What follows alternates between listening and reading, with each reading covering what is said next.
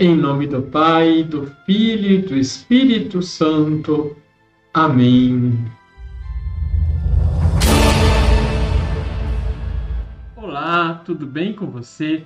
Se engana quem acha que a riqueza e o status atraem inveja.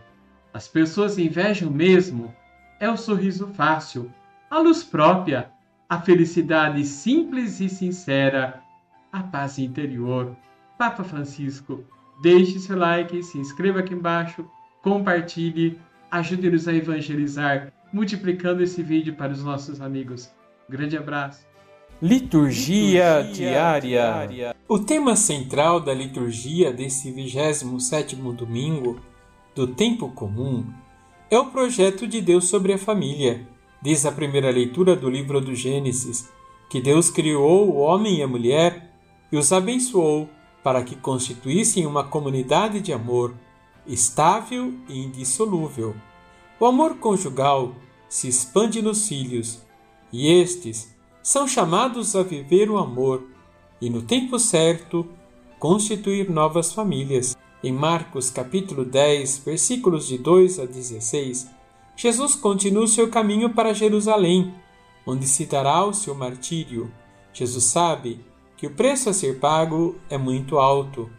Enfrentará a cruz, mas transformará o aparente fracasso da morte em vida para todos nós.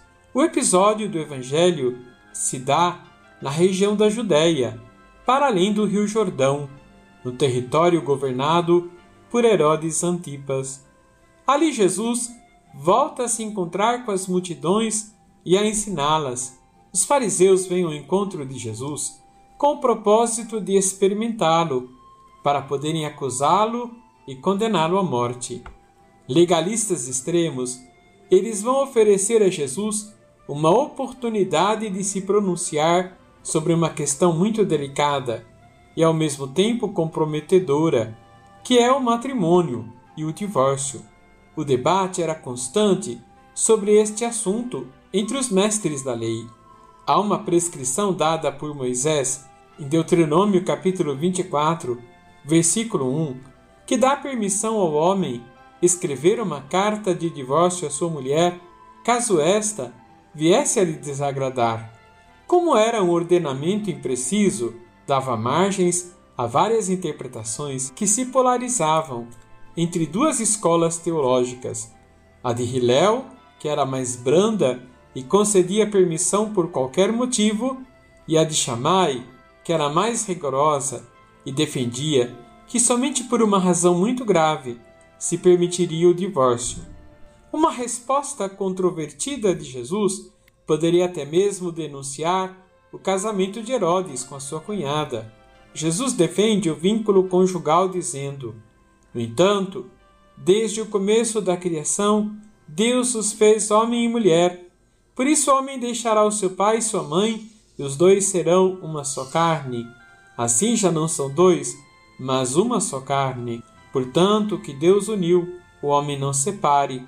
De maneira especial, nesse domingo, rezemos por nossas famílias, muitas vezes fragmentadas, que se encontram ameaçadas por valores fundamentados não no amor, mas no egoísmo e na busca do prazer desenfreado. Vamos rezar?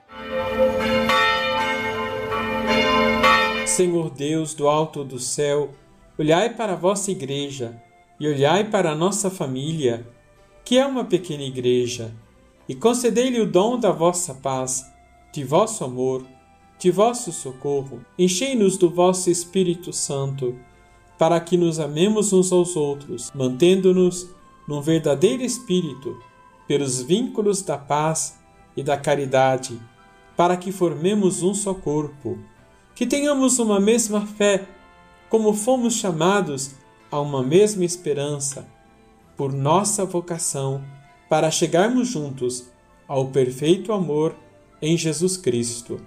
Assim seja. Que o Deus de misericórdia derrame sobre você toda graça, toda bênção e toda paz. Abençoe-vos o Deus Todo-Poderoso, Pai, Filho e Espírito Santo. Amém.